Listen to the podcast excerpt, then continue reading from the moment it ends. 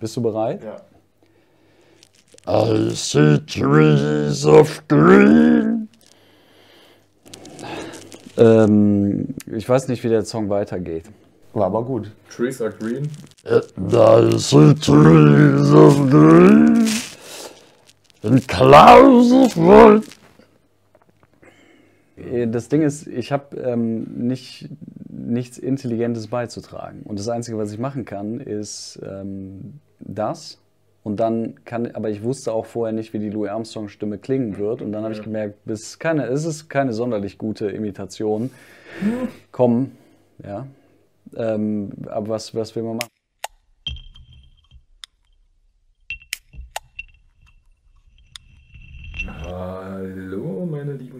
Hier spricht mal wieder euer Edgar Einfühlsam. Es ist 2022, das Jahr, in dem Fettes Brot sich getrennt hat. Und die beiden Jugendfreunde Kolter und Bobby Fletcher haben ein Album gemacht, das im Soundgeist zehn Jahre nach der Gründung von Fettes Brot klingt. Kann man sich da wiederfinden? Ja, ich finde das auch gut, dass du das so benennst, weil Fettes Brot haben sich, glaube ich, 92 oder so gegründet. Und es stimmt, dass unser Album eher Anfang 2000er ist als 90er, weil viele haben auch behauptet, das würde so nach 90er Jahre klingen, aber das stimmt eigentlich nicht. Es sind eher die frühen Nullerjahre, würde ich sagen, vielleicht bis Mitte der Nuller. Ja, safe. Also ich denke da an One von Azad und Kool Savas. Ich denke da an Freunde der Sonne. Wow. So, es ist... Äh, Wer, wenn wir jetzt One wären, Ja. wer, wer ist wer? Ihr müsst mal gucken, wie sich das anfühlt, wenn ihr sagt, dieser Beat ist pures Glück K oder, oder diese, dieser Beat ist pures, pures Glück B. Ich würde die Frage aber eigentlich gerne an Edgar jetzt direkt geben, erstmal, dass wir dir erstmal eine Frage stellen. Wer ist wer? Wer ist wer? Du, äh, du bist Azad, du bist Savas. Siehst du, weil ich das jetzt gerade so bedrohlich gefragt habe, bin ich direkt Assad.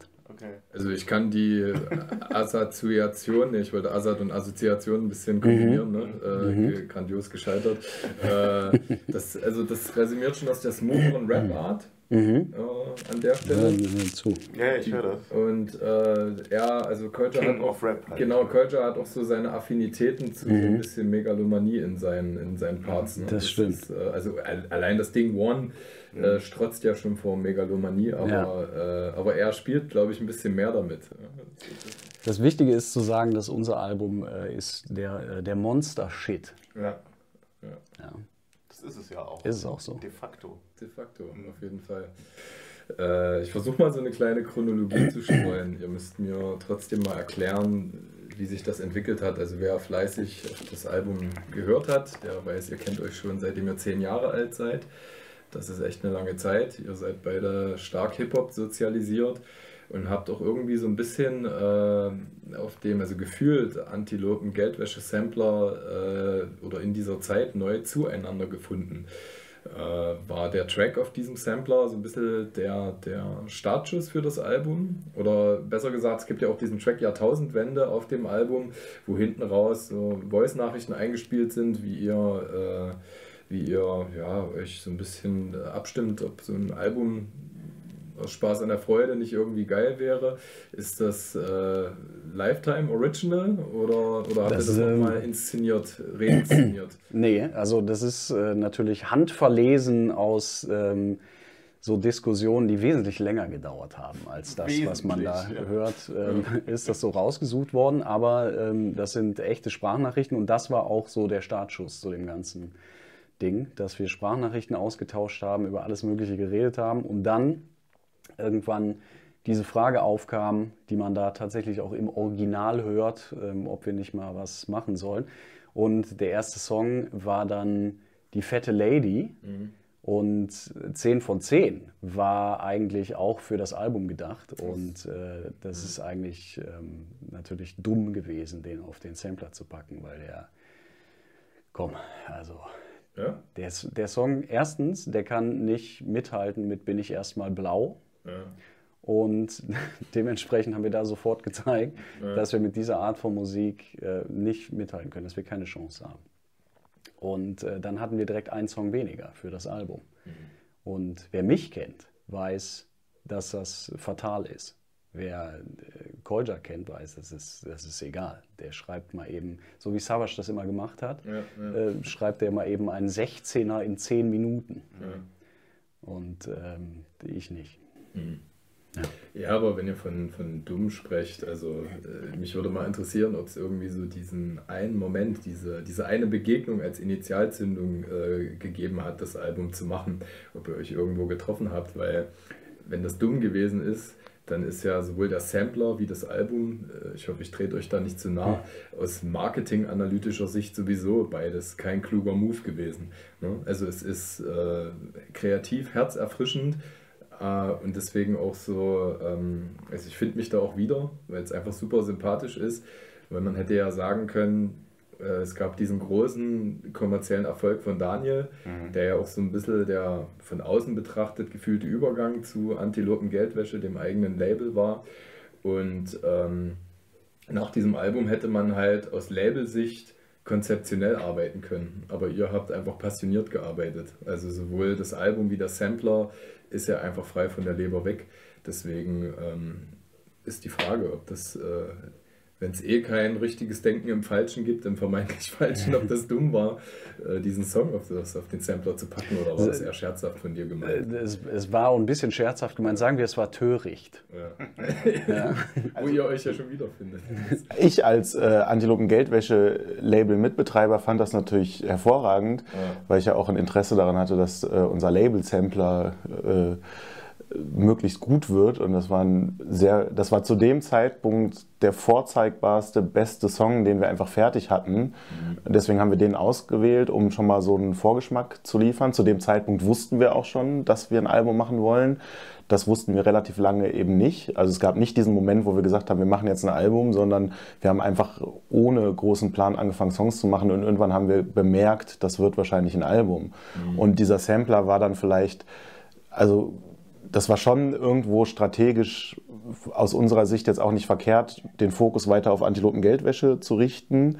Aber es stimmt natürlich, dass äh, sowohl der Sampler als auch unser Album jetzt so in erster Linie einfach aus Spaß an der Freude entstanden sind. So. Und äh, das ist eben die komfortable Situation, in der wir als Antilopengang jetzt sind, dass wir so Sachen einfach jetzt realisieren gerade können, wie, wie wir das wollen, ohne irgendwo um Erlaubnis fragen zu müssen. So, ne? Äh, das, das stimmt schon. So. Aber ich glaube, dass äh, dieses Album also diese Sprachnachricht war wie gesagt echt, wo, wo, wo ich dann so gesagt habe, sollen wir nicht mal einfach einen Song machen? Und äh, da hätte ich jetzt das gar nicht gedacht, dass das. Irgendwann habe ich, glaube ich, gedacht, vielleicht wird es ja so eine Art EP, die wir dann so digital veröffentlichen können. Aber mittlerweile ist es ja ein Album, was es auf Tape, auf CD und auf Vinyl gibt. Das hat, hat sich irgendwie so beiläufig ergeben. Ich weiß nicht, warum das passiert ist, ehrlich gesagt. Ich habe, glaube ich, äh, Anfang des Jahres oder als auf jeden Fall noch nicht Sommer war, auch mal mit, mit äh, Victor, mit, mit äh, President telefoniert, als er mir erzählt hat, dass er irgendwie gerade einen Gastpart dafür abgeschickt hat. Also muss es schon relativ, äh, also länger klar sein, dass es ein Album ist. Ähm, aber mich interessiert trotzdem, okay, du hast es jetzt gesagt, es gab so eine Übergangsphase, der Punkt, an dem klar war, äh, dass es ein Album wird. Wie war das denn? Weißt du es noch? Man könnte das alles jetzt nachhören, weil das ist alles, Das ist alles dokumentiert. alles dokumentiert auf WhatsApp wirklich. Hat sich das Epiphanieartig angefühlt? So, oh, okay, geil, es wird mehr. Es ist, und es klingt ja auch so, als ob ihr das schon irgendwie immer mal so, naja, auf der Bucketlist hattet. Also, Es war auf jeden Fall ein großes Risiko zu sagen, das wird ein Album. Weil mein Riesenproblem immer war, dass ich dann Gefahr laufe zu verkopfen und zu denken, oh, da muss ich jetzt aber was ganz Besonderes abliefern. Und sobald das passiert, äh, passiert das, was damals passiert ist, als ich meine ersten Bobby Fletcher Sache gemacht habe. Und dann zieht sich das äh, unnötig in die Länge. Und dementsprechend war es schon schlau, dass wir einfach so getan haben, was hier passiert überhaupt nichts. Wieder es sind einfach nur irgendwelche Songs, die da in der Dropbox liegen. Was, was soll schon, ja, was soll schon passieren? Ja. Das ist, ist, so, ist doch nicht schlimm. Und dann ähm, konnte ich das selber auch nicht mehr aufhalten. Genau das ist nämlich der Punkt. Ich glaube, wenn wir nicht dann irgendwann Antilopen Geldwäsche ins Boot geholt hätten, dann hättest du auch mehr Möglichkeiten gehabt, das noch in die Länge zu ziehen, weil du hast alles versucht. Nur war irgendwann der Punkt, wo dann einfach klar war, jetzt sind auch äh, Danger Dan und Panik Panzer im Boot, die das mit rausbringen. Jetzt haben wir Roe Beardy gesagt, kannst du das bitte mischen? Und dann ist diese Maschine irgendwann nicht mehr aufzuhalten gewesen. Und er fing aber trotzdem an, wollte, hat wieder alle Songs in Frage gestellt, wollte hier noch was neu machen, fand irgendwie auf einmal wieder alles schlecht. Und da habe ich auch verstanden, warum damals das mit Bobby Fletcher äh, so, so krachend gescheitert ist, dass da einfach mal ein paar Releases kommen, weil der einfach nicht aufhört. Bei mir ist es halt so, wenn der Song fertig ist und fertig aufgenommen ist, dann ist das für mich auch irgendwie vom Tisch. Also dann ist das für mich okay, dass der Song ist, wie er ist. Und wenn ich mit irgendwas vielleicht unzufrieden bin, dann mache ich halt ein neues Lied und versuche damit dann zufriedener zu sein. Aber er macht Songs eher so, als wäre das so ein Prozess und das sind immer nur so aktuelle Momentaufnahmen. Und als die Dinger schon längst gemastert waren, hat er mir noch erzählt, was er alles anders machen würde bei irgendwelchen mhm. Liedern. Da hätten wir eine andere Hook machen sollen und das war für mich auch ganz schwierig. So, ich habe gar nicht mich drauf eingelassen, aber es wäre schwierig gewesen, mich ja. darauf einzulassen, weil diese Herangehensweise mir auch einfach fremd ist und ich die Sachen dann einfach so weg habe und schon, dann denke ich halt drüber nach, was könnte man für ein Video machen, wie könnte man das jetzt rausbringen, aber ich will nicht mehr dieses Lied in Frage stellen. Ja, ne? ja. Es ist aber auch, muss man auch sagen, für jemanden wie mich, der ähm, ohne jeden Hype äh, zurückkommt, ähm, ist das ja auch so ein Ding, ich, ich will auf keinen Fall der Typ sein, der ähm, nach vielen Jahren wieder da ist und wo man dann sagt, irgendwie ist das nicht mehr so, wie es mal war und das war ja bei mir besonders schwierig, weil ich früher echt über eine ziemliche Grütze geredet habe. Und da musste ich gucken, wie schaffe ich das jetzt, ähm, immer noch diesen Bobby Fletcher Spirit zu behalten und gleichzeitig aber auch irgendwie ähm, das zu machen auf eine Weise, die dazu passt, dass ich ein äh, regulärer, erwachsener ähm, Mann bin. Und, und das das, das musste ich erstmal hinbekommen und dann ist es auch noch zusätzlich so, dass ich äh, sehr viel Wert darauf lege, dass man merkt, dass ich mir Mühe gegeben habe.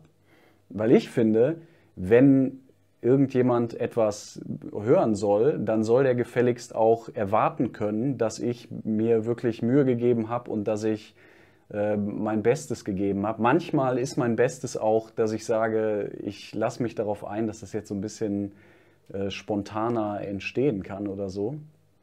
Aber generell wollte ich schon, dass man merkt, dass ich mir da sehr viel Mühe gegeben habe. Und um da ein Beispiel zu bringen. Assad, ne? Man merkt es gerade. Ist auch so. Das ist einfach diese Konstellation. So stelle ich mir das zumindest und bei One auf. Voll, und es ist auch super, eine super Parallele, jetzt nicht falsch verstehen. Ich polarisiere erstmal mit dem ersten Halbsatz. Bei Assad merkt man auch nicht, dass er sich Mühe gegeben hat. Also das heißt, mhm. äh, ich finde das super konträr, was du gerade erzählst, zu dem, wie es wirkt, weil das wirkt, jeder Part wirkt so wie ja, smooth aus dem Ärmel geschüttelt, nicht schlecht, genau. ja. Also ich, ich mag das Album, sonst wäre ich ja nicht passioniert gewesen, auch mit euch mhm. das äh, Ge Gespräch zu führen. Ähm, aber ich hätte dich eher so zu deiner Intonation gefragt. Wie kommt man so nach, nach vielen Jahren zurück, gerade in der privilegierten Situation, auch in einem äh, Refugium zu releasen, wo auch eine gewisse Reputation da ist, ja? Und, äh, und wie rappt man dann? Und äh, weißt du, was ich meine? Wie stimmt man sich ab in so einem Prozess? Jetzt habt ihr mir schon die Frage zur Hälfte entmystifiziert, ja? Äh, weil ich höre natürlich das Endprodukt, ohne deine Intention, ohne den Weg dahin und äh, bastel mir meine Wahrnehmung daraus zurecht. Also, Kolja hat mir eine wichtige Ansage ganz am Anfang gemacht, nämlich, ich soll bitte, wenn ich was schreibe, im Hinterkopf behalten, dass er davon lebt und dass er ähm, auch eine Familie hat und dass es, dass es irgendwie, ja, irgendwie muss es auch so bleiben, dass er mit Musik auch Geld verdienen kann. Und äh, ich soll das wenigstens nicht ruinieren. Und auf der Grundlage habe ich dann äh, versucht, was zu schreiben. Du warst natürlich erstmal vor den Kopf gestoßen, weil du nicht mehr wusstest, was du machen solltest. Ne? Ich habe erstmal alles weggeschmissen, was ich bis dahin hatte. Ja. ja und dann, dann ging es wieder, wieder weiter. Der, der Punkt war, schon damals, ich habe früher immer als Bobby Fletcher wahnsinnig aggressive Texte geschrieben äh, Hat er da auch aggressiver intoniert? Also, äh, total. Aber auch so, also die Stimme war auch so ähm, sehr viel enger alles. Der, ich habe weniger Luft gekriegt, ich musste immer wieder äh, so Pausen machen. Hier ist es so, dass ich ähm, sämtliche Parts, die ich habe, habe ich von vorne bis hinten so eingerappt, ohne dass ich jetzt eine Zeile freilassen musste oder sonst was, sondern ich habe eben darauf geachtet, dass die sich alle durchrappen lassen und dass das alles so funktioniert. Und damals äh, habe ich sehr aggressive, so Eminem-mäßige Musik machen wollen. Und ich bin aber selber gar kein aggressiver Typ, sondern äh, ich bin ähm, relativ freundlich. Ja. Äh, mir selbst gegenüber und aber auch anderen. Ja. Und äh, dann hat es eigentlich überhaupt keinen Sinn gemacht, ähm, jetzt künstlich was zu schreiben, was die Karriere von Kolja zerstört. Ähm, auch wenn ich natürlich nicht abgeneigt gewesen wäre, die Karriere zu zerstören. Ähm, und dann, Competition, Competition erhält äh, die Freundschaft. Äh, und äh, dann, also so hat sich das, äh, da hat sich dann eben irgendwie schon sowas entwickelt, wo ich so gemerkt habe, das fühlt sich immer noch wie, ähm, wie, wie Bobby Fletcher an. Da ist äh, immer noch genug ähm, ähm, urologisches Fachwissen ähm, drin. Und äh, dann ist es aber trotzdem auch so, dass man das noch hören kann. Und Aber die Metapher musst du mir erklären. Äh, Ich habe heute, hat irgendjemand äh, ein, wer ist das? Der, dieser Mann, der hat eine Rezension gemacht und hat darauf hingewiesen, dass ich ganz viel äh, über, was, was sage ich da alles? Ich sage viel mit Darm und, und Anus, also es ist Ja. viel rektal, rektaler Rap. Was ist, mit Ähm, deinem, ja, da denk ich, was ist mit deinem Hodensack? Du, äh, du sagst das auch, dass du Feminist bist und mit deinem Hodensack. Und ich äh, denke mit dem Hodensack, wobei das ist der metaphorische Hodensack, über ja, den ich ja, da rede. genau. Weil mein Rollkragenpulli eine Phimose hat. Was Erklär mir, eine, was, was ist eine Fimose? Das ist äh, eine Vorhautverengung. Und was ich okay. quasi sage ist, ich bin eigentlich, eigentlich äh, Feminist, aber ich denke mit dem Hodensack, weil mein Rollkragenpulli hier obenrum so eng ist, dass kein Blut in mein Gehirn kommt. Ist, vielleicht ist das ein bisschen zu sehr um die Ecke gedacht. Nee, ich, also ich, ich, mag, ich mag Lines, für die man sich Mühe geben muss. Ich habe ja versucht, sie zu entmystifizieren. Sie ist auch mir bitte nach. Ich habe wirklich vorhin dreimal diesen Part zurückgespult, äh, aber ich bin Auto gefahren und hatte keine, also konnte nicht nachgoogeln. Und äh, jetzt gehe ich offen mit meinen Verletzlichkeiten um, auch so in Das ist so einer sehr gut, das ist sehr wichtig. und frage einfach nach. Also danke für die Ich Erklärung. bin, ich bin ein sensibler Mensch und äh, ich weiß es immer zu schätzen, wenn sensible Menschen ähm, vor mir sitzen und sich auch als sensibel ähm, offenbaren. Ich möchte kurz einhaken, ähm, denn es ist ja wirklich so, dass die Leute, die die alten Bobby Fletcher Songs kennen, die mögen vielleicht hier und da das Gefühl haben, der, der Bobby ist ja fast schon erwachsen geworden, so wie er das ja auch sich wünscht, dass er, das, dass er so rüberkommt. Ähm, denn er hat, äh, was du ja auch vielleicht... Aber auch, entschuldige, dass ich unterbreche, wie man sein möchte, Mhm. gehört auch zu dem, wie man ist. Also, aber du Ja, ja, hast es klar. ja bewusst herausfordernd gesagt. Ja, das, genau. Ich habe das bewusst herausfordernd gesagt, wie es meine Art ist. Ähm, er, hat, er hat auf jeden Fall bestimmte Bausteine der alten Kunstfigur ein bisschen reduziert und auch äh, die, die sexuellen Handlungen, die mitunter sogar aggressiv sexuellen Handlungen, äh, beziehen sich nur noch auf Lebensmittel, auf dem neuen Album zum Beispiel auch. Und ähm, es gibt irgendwie schon noch viele so urologische Fachbegriffe oder so, aber die werden anders eingesetzt als, als früher. Und das ist, um, das, um diese Cross-Promo hier kurz äh, zu machen bei Edgar Einfühlsam, das ist äh, dem äh, YouTuber, der den Kanal Was ist Musik hat, aufgefallen, der interessanterweise ein Lehrer ist, äh, an der Schule, bei der wir beide waren. Äh, Lore Lorenz Schule in, in Düsseldorf-Eller. Also zu der Zeit, als wir da Schüler waren, war er noch kein Lehrer.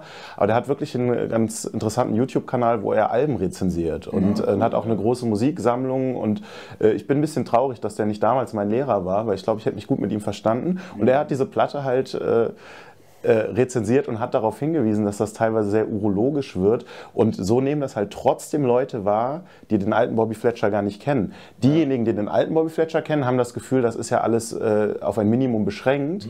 Aber, aber es ist trotzdem für äh, so Otto Normalkonsument äh, überraschend viel. Und auch Panik Panzer hat, der hat das ganze Album ja aufgenommen. Panik Panzer ist der Aufnehmer, wie Da es hört man mal einen gewissen kleinen Hintergrund äh, Liebhaberschnitzel. Ne? Ja, genau. Und das hat auch Ilmatic auf seinem Track hat das erwähnt. Panik Panzer hat alles aufgenommen und der hat auch schon irgendwann gesagt, sag mal, das mit deinem Hodensack und so, also und in diesen Geschlechtskrankheiten, nachdem der so vier, fünf Lieder aufgenommen hat, muss das echt in jedem Song sein, weil es ist ja trotzdem nicht wenig. Also ich, ich finde ganz gut mit dieser Altersgereiftheit, die wir gerade so thematisiert haben, äh, das habe ich zumindest an mir rausgefunden. Ich mag auch so eine gewisse Derbheit in Sprachbildern und äh, dann Da bist du hier an der richtigen Adresse. Ja, ja, aber wenn, wenn, wenn das in einem. Ich meine, bei mir ist auch derbe. Ja, ja, alles gut, anders derbe. Äh, alles gut, warte mal. Ich muss Hashtag derbe. Hashtag.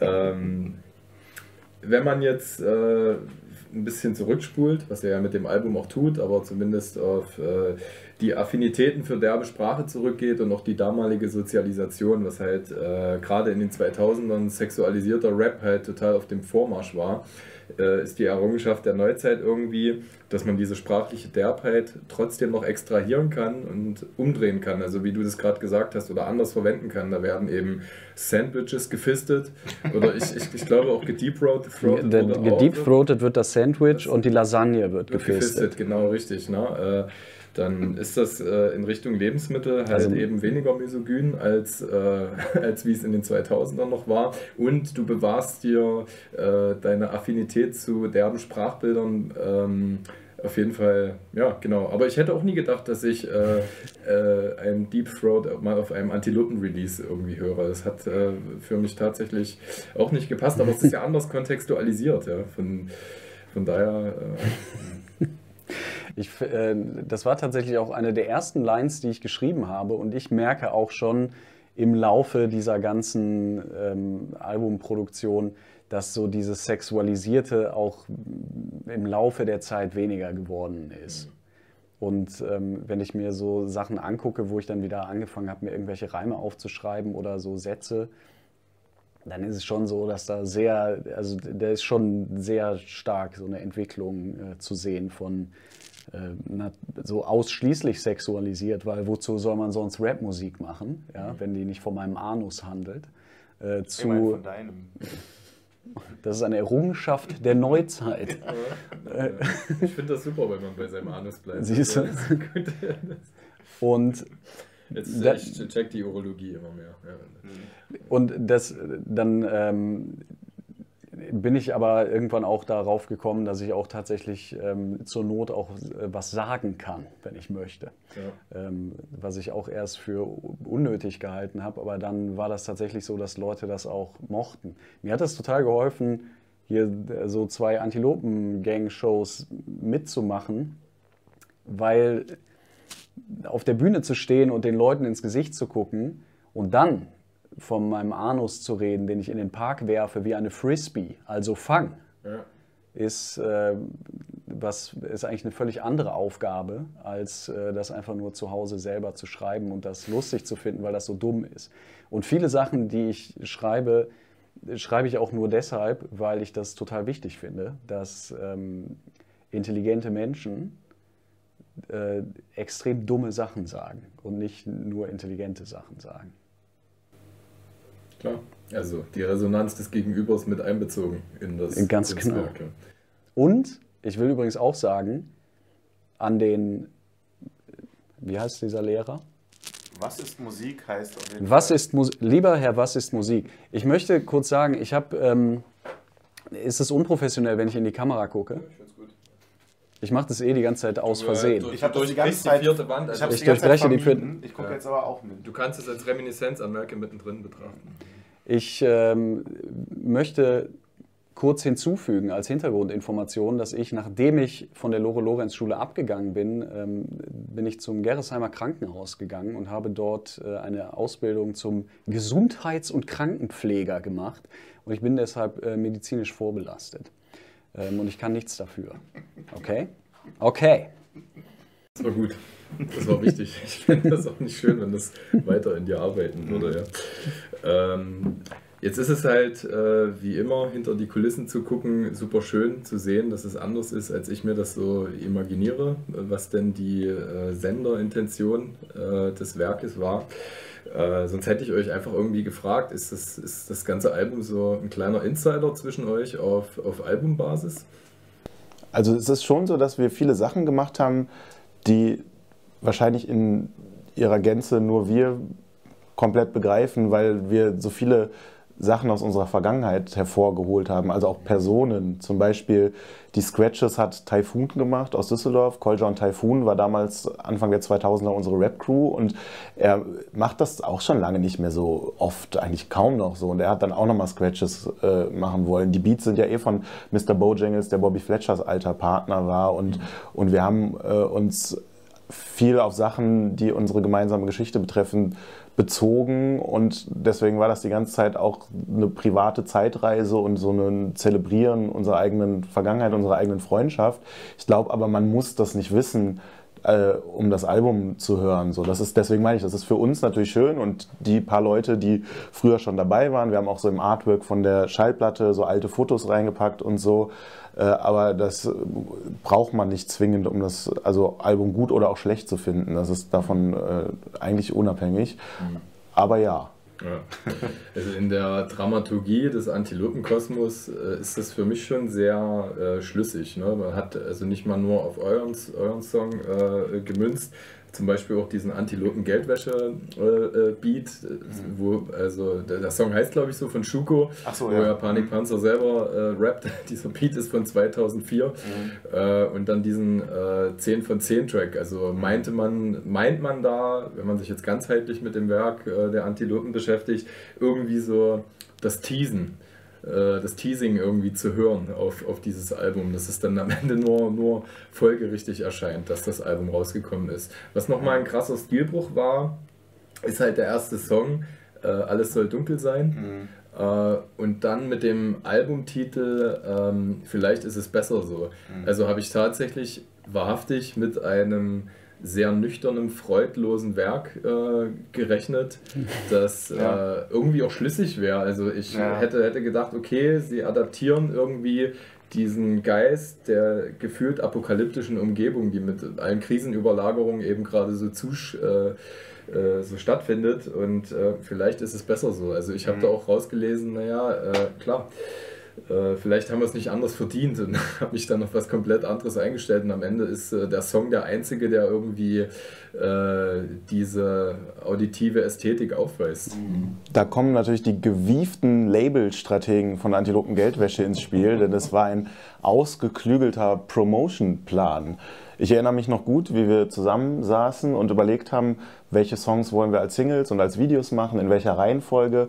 Und es lag einfach so auf der Hand, dass die Fette Lady die erste Auskopplung ist. Das ist der erste Song des Albums, das ist der erste Song, den wir gemacht haben. Das ist ein Song, der klingt wie ein Opener, der führt in dieses Projekt ein und so weiter. Du hast immer gesagt, das ist dir deshalb zu offensichtlich. Also es ist so offensichtlich, dass es sich schon wieder falsch anfühlt. Mhm. Und das war dann die ganze Zeit so ein Punkt, wo wir uns nicht richtig einig wurden, bis dann irgendwann die Idee kam, ey, wir nehmen einfach Alles soll dunkel sein und legen eine völlig falsche Fährte und nehmen das düsterste Lied des Albums und machen ein Schwarz-Weiß-Video und machen das einfach ganz anders, als man es erwarten würde und auch gar nicht so, wie es repräsentativ für das Album ist, weißt du? Und, und das fanden wir dann alle total spannend, das einfach mal anders zu machen. Und auch das wahrscheinlich ein Ding, wo einem vielleicht andere Labels von abgeraten hätten oder so, aber wir fanden das einfach gut, das jetzt so zu machen. Und dann fandest du, wenn ich das richtig erinnere, auch die fette Lady viel besser als Auskopplung, weil es dann das zweite Lebenszeichen war. Und äh, da haben dann die Leute ja auch teilweise überrascht reagiert, weil es nochmal in eine ganz andere Kerbe schlägt. So.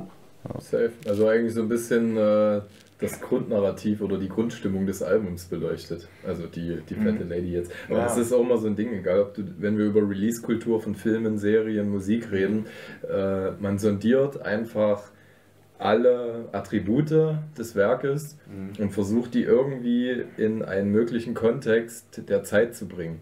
Also gute Filme sind auch zu falschen Zeiten rausgekommen und dann unter ihren Möglichkeiten zurückgeblieben. Gute Alben genauso. Mhm. Äh, und äh, man kann, es ist auch gut, das alles ganzheitlich zu evaluieren. Wie kann, welche Hebelwirkung hat dieser Song? Äh, aber am Ende ist es ja dann trotzdem ein großes Spiel mit dem Ungewissen, weil der Plan kann eben aufgehen oder nicht. Wobei das ja auch so ein Plan war, der quasi dem, das musste ja auch generell bei dem Album alles so hinterher drüber gestülpt werden. Mhm. Und wir konnten auch wirklich nicht wissen, ähm, wie, das, wie das ankommt und, und was das so eigentlich ähm, werden würde. Aber sich so diese Freiheit nehmen zu können, einfach zu sagen, wir machen wirklich das, was, was wir machen wollen, was, also wenn ich mir jetzt überlege, bei euren ganzen Releases, das ist, für mich ist das Album so ein bisschen ähm, nah dran an Spastic Disaster. Mhm. Mhm. Das, äh, was mein Lieblingsalbum ist, übrigens. Das äh, feiert nächstes Jahr 15-jähriges Jubiläum.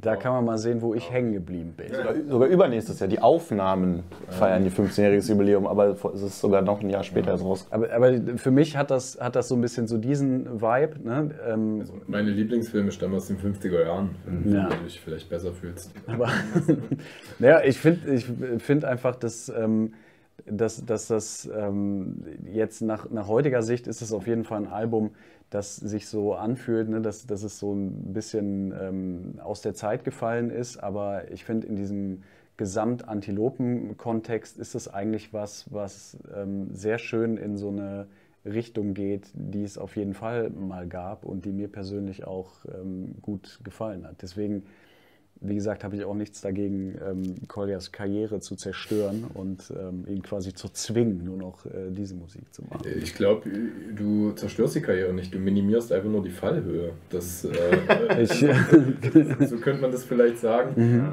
Und äh, ich, ich hätte euch jetzt sowieso gefragt, äh, also so zwei Herangehensweisen zum Beispiel, wie ironisch ist so ein Song gemeint wie mit Elmatic zum Beispiel, wenn man spürt irgendwie, so diese ganze, also diese ständige Korrelation aus, ah, wir finden es schon ein bisschen geil und hier gehen wir mal ein bisschen drüber. Ne? Also mir ist alles scheißegal, äh, ich rap jetzt nur über oder ich rap über gepitchte Vocal Samples, ja.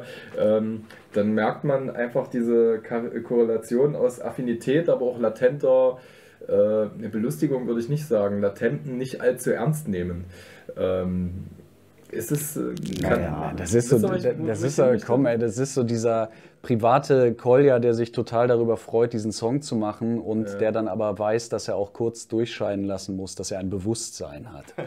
Aber das ist gar nicht so gemeint. Also natürlich, wenn man so will, ist das eine Selbstironie oder eine Selbstreflexion. In der Hook wird ja auch gesagt, jetzt werden wieder Vocals gepitcht, weil wir wissen natürlich, dass dieser Sound mit gepitchten Vocals und so, dass der eigentlich schon was her ist. Und das war ja auch bei dem Song, den du eben angesprochen hast, so bei Antilopen Geldwäsche, diesem Lied schon so.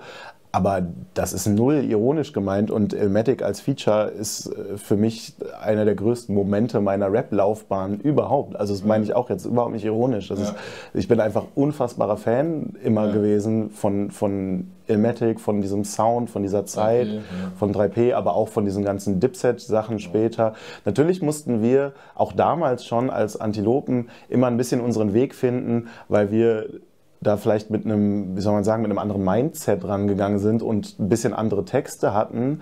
Und deswegen haben wir gewisse Sachen vielleicht hier und da auch ironisiert. Aber das war niemals, weil wir das verarschen wollten. Es gab ja damals, vielleicht erinnert sich noch jemand an die Spit-Click, mhm. wo, wo, JAW mit einem Kumpel so Dipset verarscht ja, hat, wirklich. Ja, ja. So haben wir das nie gemeint und auch nie gemacht, sondern wir haben das immer wirklich gefeiert, wirklich gemocht. Und das war alles immer eine Ehrerweisung an diese Musik, wenn wir davon beeinflusst waren. Mhm. Und so ist auch dieser Song. Mhm. Äh, aber klar, äh, am Ende des Tages bin ich immer noch äh, Kolja von der Antilopen Gang und nicht äh, Kid Cobra von High Society. Ja, und dann, das ist dann der Punkt, wo das Bewusstsein ins Spiel kommt, wenn ich, ja, Kid wenn Cobra, ich das so selbst. War? Ja, also ja, aber später. dann nur High Society. Genau, die, als die diese, diese Dipset-Styles dann gemacht haben, haben die sich High Society genannt. Ein Album, was ich auch unironisch geil fand damals. Ne? Und das ist aber, also das finde ich wirklich einen wichtigen Punkt bei diesem Album. Wir machen zwar Witze in den, in den Songs und wir verarschen uns auch selbst, aber nichts davon ist irgendwie satirisch oder ironisch gemeint, sondern das ist völlig aufrichtig, ernsthaft ein Hip-Hop-Entwurf, wie, äh, wie wir den wirklich mögen und wie der auch einfach wichtig für uns ist, weil der aus einer Zeit kommt, in der wir sehr geprägt worden sind davon. So. Ja. Ein bisschen sticheln muss ich trotzdem nochmal, weil du sagst ja, ihr ironisiert das. Also es ist trotzdem ein bewusstes Stilmittel. Also ich mhm. nehme dir das auch zu 1000 Prozent ab, deine, deine Intention. Ich denke dann auch an mhm. solche Werke wie zum Beispiel Verbales Style Kollektiv, die ja mhm. auch äh, zum einen eine Reminiszenz erfahren äh, an diese 90er Jahre Rap, Mitteldeutsch, mitteldeutscher Wohlstandskultur, wie Rap da halt gemacht wurde und äh, das gleichzeitig auch sehr virtuos überzeichnen an der Stelle. Also von, von Genau. Von, genau, also Ja. von daher, das ist ja das, was ich meinte. Ich spüre, die Affinität ist aufrichtig, ja.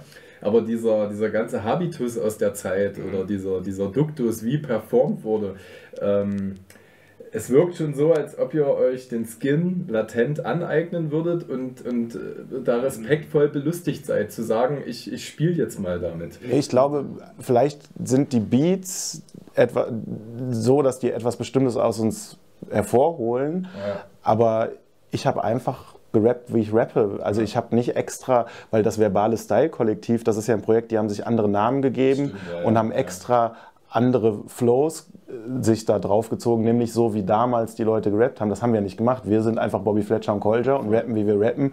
Vielleicht klingt es ein bisschen mehr wie früher, weil die Beats mehr wie früher sind. Ja. Aber ich habe zu keinem Zeitpunkt jetzt irgendwie bewusst das Gefühl gehabt, ich gehe hier in irgendeine Rolle rein oder, Ja. oder so, sondern natürlich, du, wir haben auch viele so Reminiszenzen und dann wird hier mal Dynamite Deluxe zitiert und dann wird hier Doppelkopf zitiert und so. Das ist dann bestimmt was, was einem mehr irgendwie gerade so im Kopf rumgeistert, wenn man eine Musik macht, die eher nach dieser Zeit klingt. Ja. Aber das, äh, sind, das sind ja wir. Wir haben uns ja nicht irgendwie unsere 90er Jahre Kunstfiguren ausgedacht oder noch besser gesagt, ich habe es ja eben selbst gesagt, Nuller Jahre Kunstfiguren. Wobei, ich finde, man merkt schon, auch wenn man sich anguckt, in welcher Reihenfolge die Songs entstanden sind, merkt man schon, wo es noch so war, dass wir wirklich privat äh, für unseren äh, Gebrauch Musik gemacht haben und wo das dann schon auch mit dem Bewusstsein war, okay, ähm, es gibt noch die Welt da draußen, weil ich schon finde, dass also die fette Lady, der so als erstes entstanden ist, da hatten wir immer diesen Disput drüber, ob diese Hook, jetzt wird wieder Blödsinn gequatscht, ob das nicht ähm, zu klein eigentlich ist, ob man das nicht irgendwie so ein bisschen größer alles machen kann. Aber die ist eben entstanden zu einer Zeit, wo es nur um uns beide ging und da war das vollkommen angemessen. Und dann Dein zweiter Part war ja Jahrtausendwende. Ja. Und da bist du halt auch in der Performance schon teilweise so ein bisschen drüber, weil das der Beat auch so Ja. mitbringt. Und dann kann das schon so wirken. Aber man hat schon gemerkt, dass ab so einem bestimmten Punkt dann auch einfach so, dann haben wir auch wirklich so eine Liebe für das Projekt ähm, einfach entwickelt, für das, was es dann war und haben auch ähm, Songs, die wir hatten, die vielleicht uns jetzt dann ein bisschen zu albern vorkamen, nicht mehr da draufgepackt und so, weil wir wirklich wollten, dass das ähm, eben nicht so ein Ding ist, wo man, wo man denkt, wir meinen jetzt alles ähm, ironisch oder so. Okay, also das wollte ich euch auch überhaupt nicht unterstellen. Ich bin auch der Meinung, das ist sehr gelungen. Also dieser, dieses Stilmittel, äh, sich an etwas anzulehnen, es nicht so ernst zu nehmen. Und äh, wie du schon auch gesagt hast, ihr bleibt ja in eurer Rolle und man hört ja auch den krassen Unterschied zwischen einem Ilmatic oder euch ne, an der Stelle, der halt wirklich nochmal dafür sorgt, dass äh, dieses Feeling aus der Zeit so richtig krass da ist. Ne? Ja. So, also das, äh, das ist ja auch Gegenstand, aber im, äh, wie alles im Leben gibt es ja auch keine einsilbigen Wahrheiten. Ne? Also ich wollte, ich, mich hat einfach mal so ein bisschen interessiert, äh, wie, wie ihr das sendet, was ihr dabei fühlt und ihr dürft ja auch tagesformabhängig unterschiedliche Dinge fühlen. Wahrscheinlich kommen dann auch manchmal Tracks dabei raus, die das Ziel vielleicht so ein bisschen überverfehlt haben. Ähm, aber ich, äh, ich glaube, letzte Woche hat Danger Dan auch äh, einen Happy Release Day Post abgesetzt. Und ich glaube, da war dann auch wieder so eine spielerisch herausfordernde Zeile dabei, irgendwie so, ein- so ein Album, auf dem, also ich weiß nicht den genauen Wortlaut, aber er schrieb dann auch so, ähm, auf dem es eigentlich kein Thema gibt oder um, auf dem es um nichts geht oder so. Das war eine Frechheit alles. Das- Es war, also es war eine bodenlose Frechheit. Das ganze Posting war, war natürlich eine vorauseilende Entschuldigung ans Danger Dan Publikum, wenn die sich das wirklich anhören. Ah, ja? okay. Das- Ja, ja, ja. Aber man muss dazu sagen, dass es tatsächlich so ist. Ähm, ich mag diese Herangehensweise eigentlich am liebsten bei Rap-Texten einfach drauf loszuschreiben, ohne ein Thema zu haben. Oft schreibe ich einen Part und denke mir dann erst die Hook aus und dann machen die anderen ihre Strophen, die sich schon auf die Hook bezieht. Aber während ich meine Strophe geschrieben habe, wusste ich die Hook und damit das Thema des Songs noch gar Ist nicht. das, was du meinst, wenn du sagst, du bist manchmal ein bisschen lieblos, wie mit deinen Texten? Nee, das ist Koketterie eigentlich. Ja. das ist so, wie wenn, wenn Savage sagt, dass er in 10 Minuten schreibt, tue ich so, als wären meine Texte lieblos, aber in Wirklichkeit strotzen die nur so vor Liebe. Al- Also als Privatperson bin ich natürlich lieblos, aber nicht bei den Texten. Also das ist, das ist eine Lüge. Äh, jedenfalls ähm, dieses frei drauf los assoziieren und einfach schreiben und sich vom Reim leiten lassen oder so, das mag ich total gerne. Das mag Danger Dan aber wirklich nicht. Und die Antilopengang-Songs, die in so eine Richtung gehen, die, das ist wirklich eine Frechheit, weil da hat Danger Dan nie Bock drauf Ja. und er muss sich immer breitschlagen lassen und wenn er dann eine Strophe macht, hat er immer die beste Strophe auf dem Track. Das war auch bei Antilopen Geldwäsche so, diesem Song, den wir jetzt die ganze Zeit hier schon genannt haben. Dann war er, ja, worum soll es denn da gehen, was soll das? Und dann schreibt er halt doch was und es ist total gut so. Und der konnte das schon immer richtig gut, aber hatte keinen Bock drauf, weil der viel lieber zu einem Thema schreibt und genau weiß, in welche Richtung der Song geht. So, ne? Und jetzt haben wir ein Album gemacht, was fast nur aus so Songs besteht, die nicht so ein richtiges Thema haben, was ja so eine eigene Spielart von Rapmusik eigentlich ist. So. Und äh, das ist einfach nicht so seine Tasse Tee irgendwie. Ja. Ich fand es gut, wie bei dieser Antwort jetzt ähm, ich so gemerkt habe, wie ähm, der ähm, Frosch, mit dem du häufig im Hals Interviews führst, wie der so am Horizont langsam erschienen ist und immer weiter nach vorne gehüpft ist. Und jetzt, er ist bald da. Es ist noch Er eine gleich. Aber was ich halt äh, pflege nicht zu tun, ist äh, räuspern. Was man ja eigentlich aus logopädischer Sicht eher machen soll. Als Ich räuspere mich Nee, man nicht. soll das nicht tun, ich weiß es nicht. husten, ne? Ich tue nichts soll davon, sondern ich lasse den Frosch sich einfach entfalten. Und wenn die Stimme dann langsam ins Groteske ab, abdriftet, dann ist das, ist das nicht mein Problem, aber sein Problem. Denn ihn macht das Fuchsteufelswild, ein Wort, das äh, zusammen mit Mucksmäuschenstill den besten äh, Reim in deutscher Sprache tatsächlich bildet. Ja, da muss man jetzt nur noch äh, jeweils einen Reim auf Mucksmäuschen still und einen auf Fuchsteufels wild finden, weil das reimt sich natürlich überhaupt nicht. Ja, das wäre aber aus, aus äh, äh, Konstrukteurssicht so ein bisschen auch meine Frage gewesen, weil ich, ähm, wenn, du, wenn du über Lieblosigkeit äh, sprichst, ich weiß das dann auch schon bewusst zu differenzieren, ähm, habe ich aber auch manchmal den Eindruck, äh, dass vielleicht, na, es ist, vielleicht assoziiere ich das unterbewusst. Und wenn ich drü genau drüber nachdenke, ist es eigentlich Quatsch, dass du manchmal auch keine Probleme damit hast, die Affinität auf den Reim zu legen oder auf die Aussage. Ne? Also ich habe, äh, es gibt dann eben auch manchmal in einem Part merkt man, oh krass, okay, hier hat er irgendwie sein vier, fünfsilbiges Reimgame gespielt und da war irgendwie die Spielfreude und in der zweiten Hälfte ist dann eher der inhaltliche Fokus da, wo teilweise gar keine Reimstruktur äh, vorhanden ist. Das sagst du jetzt, das sagt er auch immer. Das reimt sich schon alles. Na klar, phonetisch betrachtet, ja, aber, Aber du hast recht. Ich, die, ich lege die Gewichtung unterschiedlich und ähm, irgendwann habe ich mich davon frei gemacht, dass es immer zum Beispiel tolle Doppelreime sein können.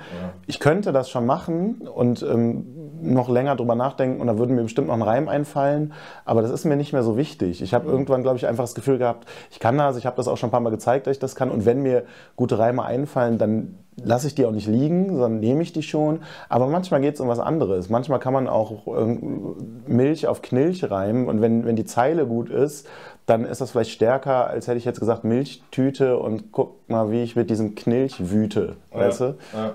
Was eigentlich eine okay Zeile dann doch wäre. Ja? Ich wüte recht oft mit diesem Knilch auf Beats. Ja? Ich meine, das ist ja eh krass, weil ich will da niemandem was äh, unterstellen, auch gerade aus dem ähm, jüngeren und unverbrauchten Musikkulturbereich, aber äh, da wird ja auch viel mit Vibe-Musik legitimiert, dass Reime überhaupt keine Rolle mehr spielen. Ne? Also das ist Ja.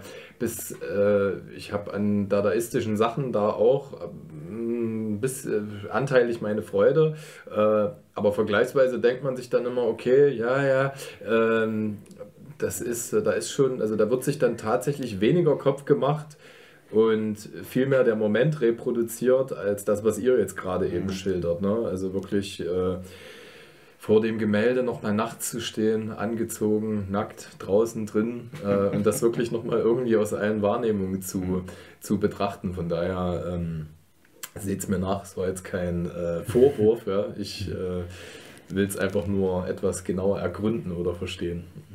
Ja, er hat ja immer tolle Doppelreime. Das ist ja auch. Also du hast ja auch nur mich Das war angesprochen. jetzt, das war jetzt Meme würdig. Ich muss dazu aber auch, ich will noch mal kurz auf diesen Doppelreim rumreiten. Es gab halt mal die Zeit, wo irgendwann so Ende der 90er Doppelreime zum Standard wurden in der deutschsprachigen Rapmusik. Und da erinnere ich mich auch, dass ich selbst Sachen direkt gut fand, wenn die Reime gut waren. So ein, so ein Song wie Bon Voyage von Deichkind, den ich aus heutiger Sicht ehrlich gesagt kein gutes Lied finde.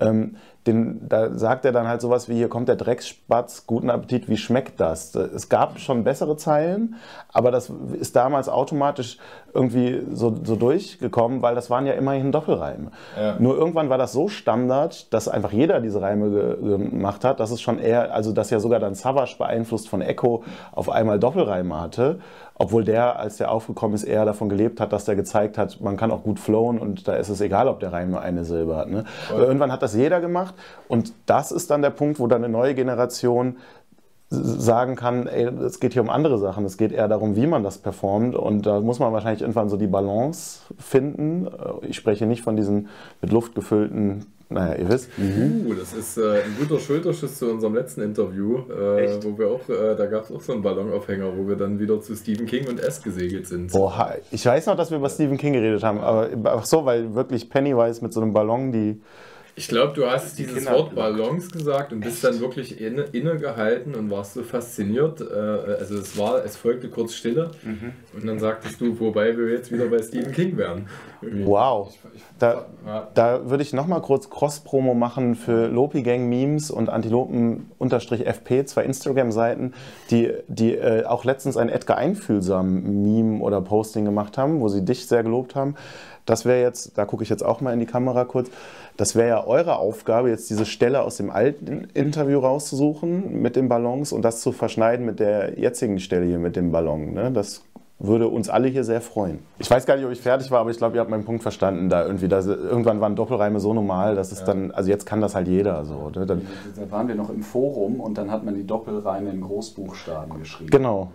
Ja, im MC-Forum, total. Und da hat sie auch so betont teilweise, es gab diesen Rapper Total in der ersten Crew von, äh, von Jakob von Nemesis, Ah, krass, äh, WDR, wenn dann richtig. Und er hat zum Beispiel seine Doppelreime immer so sehr stark betont, damit auch wirklich jeder merkt, das sind Doppelreime. So. Das war einfach eine Zeit lang echt so ein Ding. Und in dem Moment, wo das aber kein Ding mehr ist, dann kann es fast schon spannender sein, manchmal den Doppelreim nicht mitzunehmen. Oder er sagt dann irgendwas mit Zoobesuchern und reimt dann aber nicht Orang-Utan, sondern sagt, äh, gib mir ein Orang, gib mir ein Utan geil, und ja. zieht das so lang, obwohl er den Doppelreim eigentlich gehabt hätte, nimmt er ihn nur so halb mit, aber man ahnt ihn irgendwie. Sowas kann man dann halt auch machen. Ne? Ja, voll. Ich mach dich glücklich wie, oder ich mach deine Mutter glücklich wie ein großer Herd. Also es gibt ja solche Spielereien, äh, das ist jetzt eine KIZ-Line. Ähm, Ich wollte doch gerade sagen, sowas sagen. Wenn, wenn Dinge, ja, ja, absolut nicht, ne? aber wenn Dinge das Kopfkino befeuern, also äh, das, das finde ich super. Erstmal finde ich schön, dass du die Lopi Gang Meme-Seite äh, erwähnt hast. Ich Ja. fühle mich irgendwie auch so, so richtig angekommen, so richtig etabliert Ja. seit, diesem, seit diesem Post. Ja. Das irgendwie alles vorher war so, hat so gefühlt darauf zugearbeitet. Endlich mein eigenes Meme, gerade mit euch in Verbindung. Ähm, und das andere ist, ähm, ich finde das super interessant, weil äh, das, was du jetzt gerade beschreibst, das hat ja eine Zuspitzung erfahren. Da gab es in irgendwelchen Foren äh, Silbenzusammensetzungen und Gebastel, dass Ja. das Ganze schon fast äh, so analytisch geworden ist Ja, und die. Leute haben sich einfach nur noch darüber gefreut. Äh, äh, dass jemand, ähm, ja, weiß nicht, so auf Höchstniveau den Rekord bricht. Und, äh, und das hat sich dann irgendwann sehr seelenlos angefühlt, weil die Formel irgendwie klar war. Und dann kommt so das Game Changing. Nennen wir es Cloud Rap, nennen wir es Trap oder was weiß ich. Ähm, junge, unverbrauchte Menschen, die Musik dann anders praktizieren. ich würde sagen, Und- junge, verbrauchte Menschen. Junge verbrauchte Menschen ist auch gut, klar, wenn man sich jetzt äh, äh, Post Malone anguckt oder so als, als Vertre mögliche Vertreter äh, einer dieser Zunften.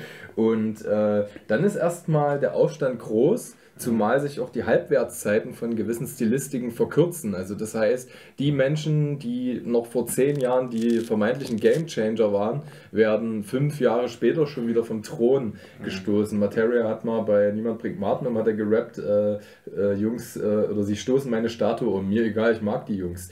Und es ist ja auch interessant, was nach dieser Übergangszeit äh, in der Genre-Durchmischung daraus resümiert. Ja? Also wenn, äh, wenn diese aggressive Übergangszeit vorbei ist und äh, viele etablierte Künstler das teilweise auch adaptieren auf ihre eigene Art und Weise. Ne? Und äh, demzufolge seid ihr super frei. Also das finde ich auch sehr erfrischend. Ihr könnt dieses Album machen. Äh, und gerade so ein Antilopen-Gang-Album zeigt ja, also genau das, was ich gerade ausgeführt habe.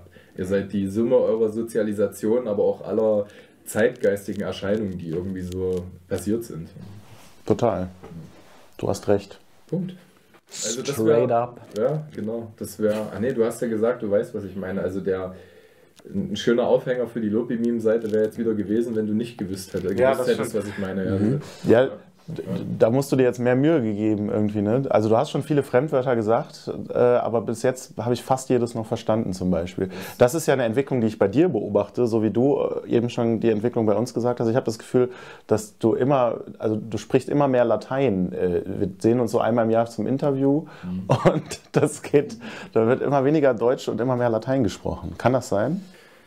Das ist schon gut möglich. Also es, haben, es, haben sich, es hat sich aufgelockert, weil mein Ziel ist ja nicht, dass man mich nicht versteht. Ja. Also das, äh, es ist eine Affinität da zur Sprache mhm. und ich finde es auch sehr amüsant, äh, in YouTube-Kommentaren zu, Kommentaren zu beobachten, wenn Leute sich streiten, ob ich halt nur prätentiös oder wirklich klug bin. Also wie Leute 40 Kommentare darauf verwenden, das irgendwie auszudiskutieren. Also ähm, äh, die Wörter sind irgendwie hier oben und äh, vielleicht dadurch, dass ich mich schon seit Jahren nicht mehr sediere, ist das einfach meine unbeholfene Art und Weise, mich zu artikulieren. Sedieren, artikulieren, jetzt hör doch mal auf. Was mich noch so ein bisschen interessiert, ich habe am Anfang auch äh, dieses Spiel mit der Megalomanie angesprochen. Also ihr, ihr findet auch... Ähm, große Freuden darin, also eher Savage als, als, als Assad, mhm. äh, zu kokettieren mit, mit Label Nummer 1. Äh, was, was macht da so die Spielfreude aus? Also, was meinst du, wenn, wenn ich so großmäulig sage, dass, ja, ja. ich, dass ich der Beste bin? Oder ja, was? Genau, Irgendwie war das schon, als ich angefangen habe, Rap zu hören, eigentlich das, was mir mit am besten gefallen hat, ne? dass man sich selbst halt gnadenlos überhöht. So. Und äh, das ist immer noch was, was einfach aus mir rausströmt, wenn ich, äh, wenn ich ungefiltert Texte schreibe. Ne? Also ich komme irgendwo rein mit, ich war schon immer sicher, dass ich der Geilste bin. Ich habe wirklich äh, eine Zeit lang an meinem Kinderzimmer, habe ich von außen ähm, so ein Schild befestigt, wo Champion drauf stand. Ja? Weil ich der Meinung war, dass meine Eltern und meine Geschwister schon jedes Mal daran erinnert werden sollten, wenn sie anklopfen am Kinderzimmer, wen sie da jetzt stören, nämlich ja. den Champ. Ja, ja. Also das, äh, so kann man das verstehen, dass ich mir da schon immer darüber bewusst war. Ich glaube, ich sage auch irgendwo, es fühlt sich richtig an, an der Spitze zu sein. Mhm. Ich das, ist, äh, das, das gehört für mich zu, zu dieser Art von, von Rap. Ich glaube, manchmal bei den Antilopen äh, rutscht mir sowas auch raus, aber da passt das nicht in jedes Track-Konzept. Hier hat es halt in fast jedes Track-Konzept gepasst. So. Aber ich meine, bei Antilopen gibt es auch die Kings sind back oder so. Ne? Irgendwie. Ja, oder also ein, eines meiner Lieblingslieder von euch, Klug, äh, mhm. Das ist ja dann eine Einladung ja. dazu, alle, alle Bildgewalt da sprechen zu lassen in die ja. Richtung. Ja, ja das ist, äh, mir gefällt das gut. Also dieses simple Prinzip, äh, ich bin cool und du bist nicht cool, das hat mich schon immer sehr angesprochen. Ja. Wo glaubst du, liegt da die Trennlinie aus dem Bereich, wo das Ganze aus einer Überzeichnung oder aus einer Affinität heraus sich in den Besten, den Schnellsten, den Coolsten reinzuversetzen, äh, also diese Affinität ist ja nicht nur ironisch, ja? die trägt ja auch zu, wenn es auch humoristisch ist, zu einem gesunden Selbstbild bei. Ja, das ist auch hier, das ist weniger ironisch, als es rüberkommt. Das ist ja eh so etwas, wovon ich sehr profitiere, dass ich ganz oft Sachen einfach machen kann und sagen kann. Und die Antilopengang-Fangemeinde und unsere Zielgruppe denkt immer, das wäre alles ironisch gemeint und deswegen wird mir sehr viel so durchgewunken. Aber in Wirklichkeit ist es das eigentlich gar nicht, sondern ich finde das einfach wirklich gut, das dann zu sagen. Und, und der Bruch wird dann eher so von außen da, da drauf projiziert. Ich, dadurch, dass ich mir darüber bewusst bin, bin äh, ist es vielleicht schon so, dass ich damit spiele. Aber erstmal entsteht vielleicht die Ironie oder der Witz darin, dass ich einfach auch sowas sage, was auch Azad und Savasch Bier ernst sagen würden. So, ne? Aber das heißt jetzt nicht, dass ich der Meinung bin, in echt bin ich nur die Nummer zwei oder so. Ne? ich meine, äh, ich glaube ja auch nicht, dass du das Menschsein per se anders erfindest. Also ich schätze schon, äh, naja, Narzissmus und äh, gewisse Selbstbeweihräucherung, die finden vielleicht aus unterschiedlichen Intentionen heraus statt, ja. Mhm. Äh, aber dennoch äh, ist das Ego eben etwas, was, was da ist, äh, was dich vorantreibt, auch anabol sein kann und äh, Deswegen war ja jetzt die Frage nach der Trennlinie. Also ich mhm. glaube gar nicht, dass du das ironisch meinst. Mhm. Ja. Äh, aber dennoch halte ich dich äh, für jemanden, dem es auch wichtig ist, durch sein Umfeld Rückmeldung zu erhalten, dass er da nicht irgendwelche Grenzen überschreitet. Ja? Also das wäre wär jetzt so meine Frage gewesen, wo die Gefahr besteht. Ich mag, dass 3 Plus mal gesagt hat, Kollege hat aufgehört, witzig zu sein, als er sich selber geglaubt hat Mhm. was er in seinen Texten über sich gerappt mhm. hat. Genau da war die Trennlinie sozusagen übertreten. Und ich denke mal, dein Ziel oder euer Ziel ist es auf jeden Fall nicht, diese Trennlinie zu übertreten, dass man kein so weit wie möglich differenziertes Selbstbild mehr auf sich haben kann. Ähm, ja, wobei ja man auch unterscheiden muss zwischen dem, was man auf Rap-Songs von sich sagt und was man jetzt als regulärer Zivilist, wie du das äh, sagen Schöne würdest, äh, von, von, sich behauptet. Na gut, bei mir gibt es dann vielleicht die Überschneidung, äh, weil ich ja auch, wie gesagt, mich als Champion auch damals schon tituliert habe. Äh, aber aber es ist ja, ich finde, wenn es zum Konzept von, von Battle Rap oder, oder so Representing und so gehört, dann ist das das eine. Wenn ich jetzt anfange, mir das wirklich zu glauben, dann kann es vielleicht unangenehm werden. Allerdings beacht, betrachte ich das beobachte ich, möchte ich sagen, ich das bei Bobby Fletcher und Colter genauso wie bei den Antilopen, dass es immer auch als Gegenpol das andere Extrem gibt. Bei den Antilopen kann man das ganz wunderbar auf den Punkt bringen, weil wir auf dem Abwasser-Mixtape damals einen Song hatten, die Kings sind back, ja. und dann einen anderen Song hatten, ich bin ein Stück Dreck. Ja. Und da, zwischen diesen beiden Punkten bewegt sich das und das ist bei uns ja auch so ähnlich. Ne? Mhm. Also ich glaube schon, dass vielleicht fehlt bei Kollega einfach der Ich bin ein Stück Dreck-Aspekt so. Aber wenn man auf der einen Seite so sei, auch seine äh, psychischen Abgründe ausbreitet und, und so, so Depressionen Thema sind oder so, dann äh,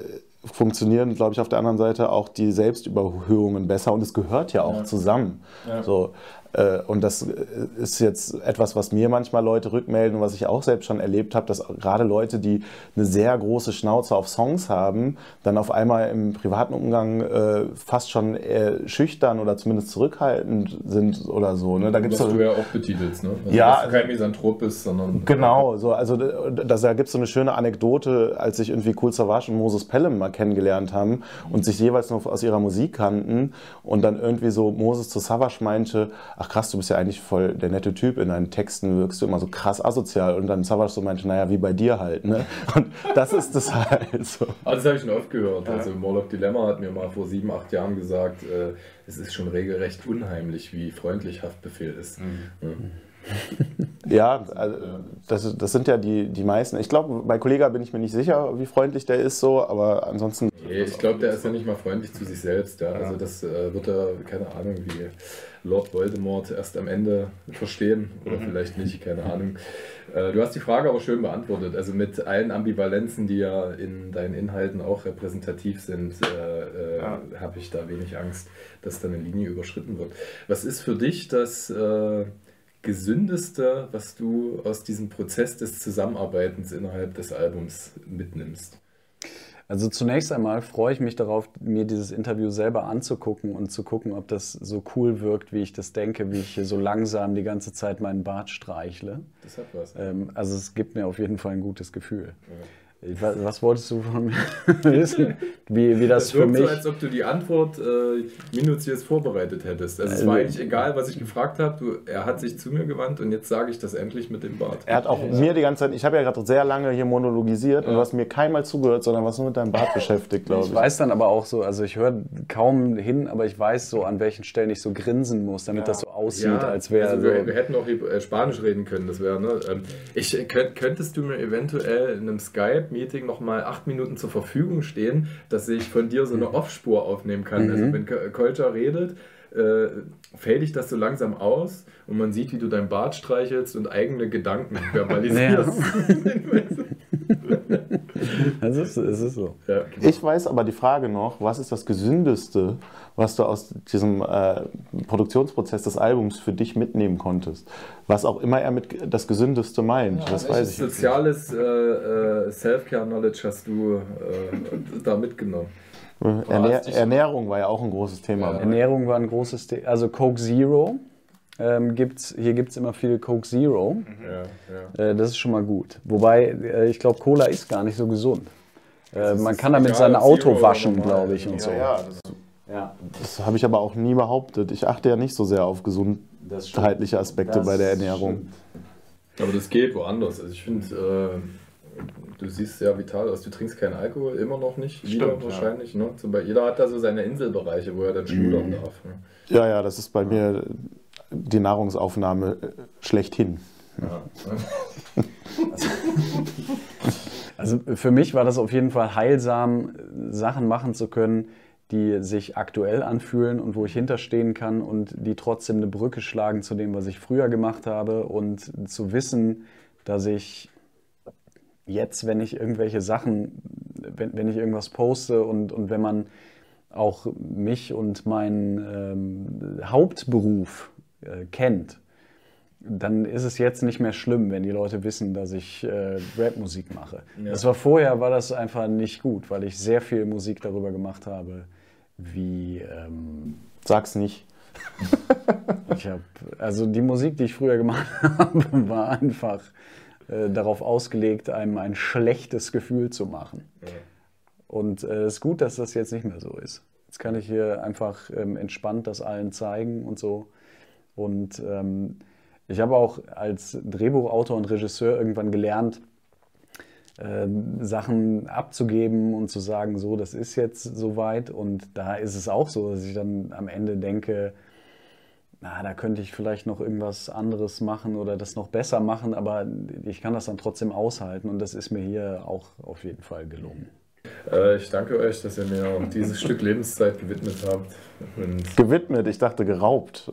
Aber dann ist ja alles gut. Äh, Das muss ich immer unter, un- also das, diese Bewertung erfolgt immer unter unterschiedlich temporären Gesichtspunkten. Ich ziehe kurz noch die Weste an, die ich doch nicht angezogen habe und guck dann, dann kann ich hinterher auf dem Video gucken, ob ich die doch hätte anziehen sollen. Das find Bilanziert wird erst auf dem Sterbebett dann Ja. gewidmet. Oder? Ihr beide redet einfach weiter, ich ziehe in der Zeit die Weste an. Äh, danke dir auch nochmal, Herr Einfühlsam. Vielen Dank. Und ich würde sagen, wir sagen nichts mehr. Vielleicht schaffen wir es in die Trends bei den Loopy- Loopy-Memes. Also, Würde mich wir freuen. werden sehen. Ne? Gehabet euch wohl.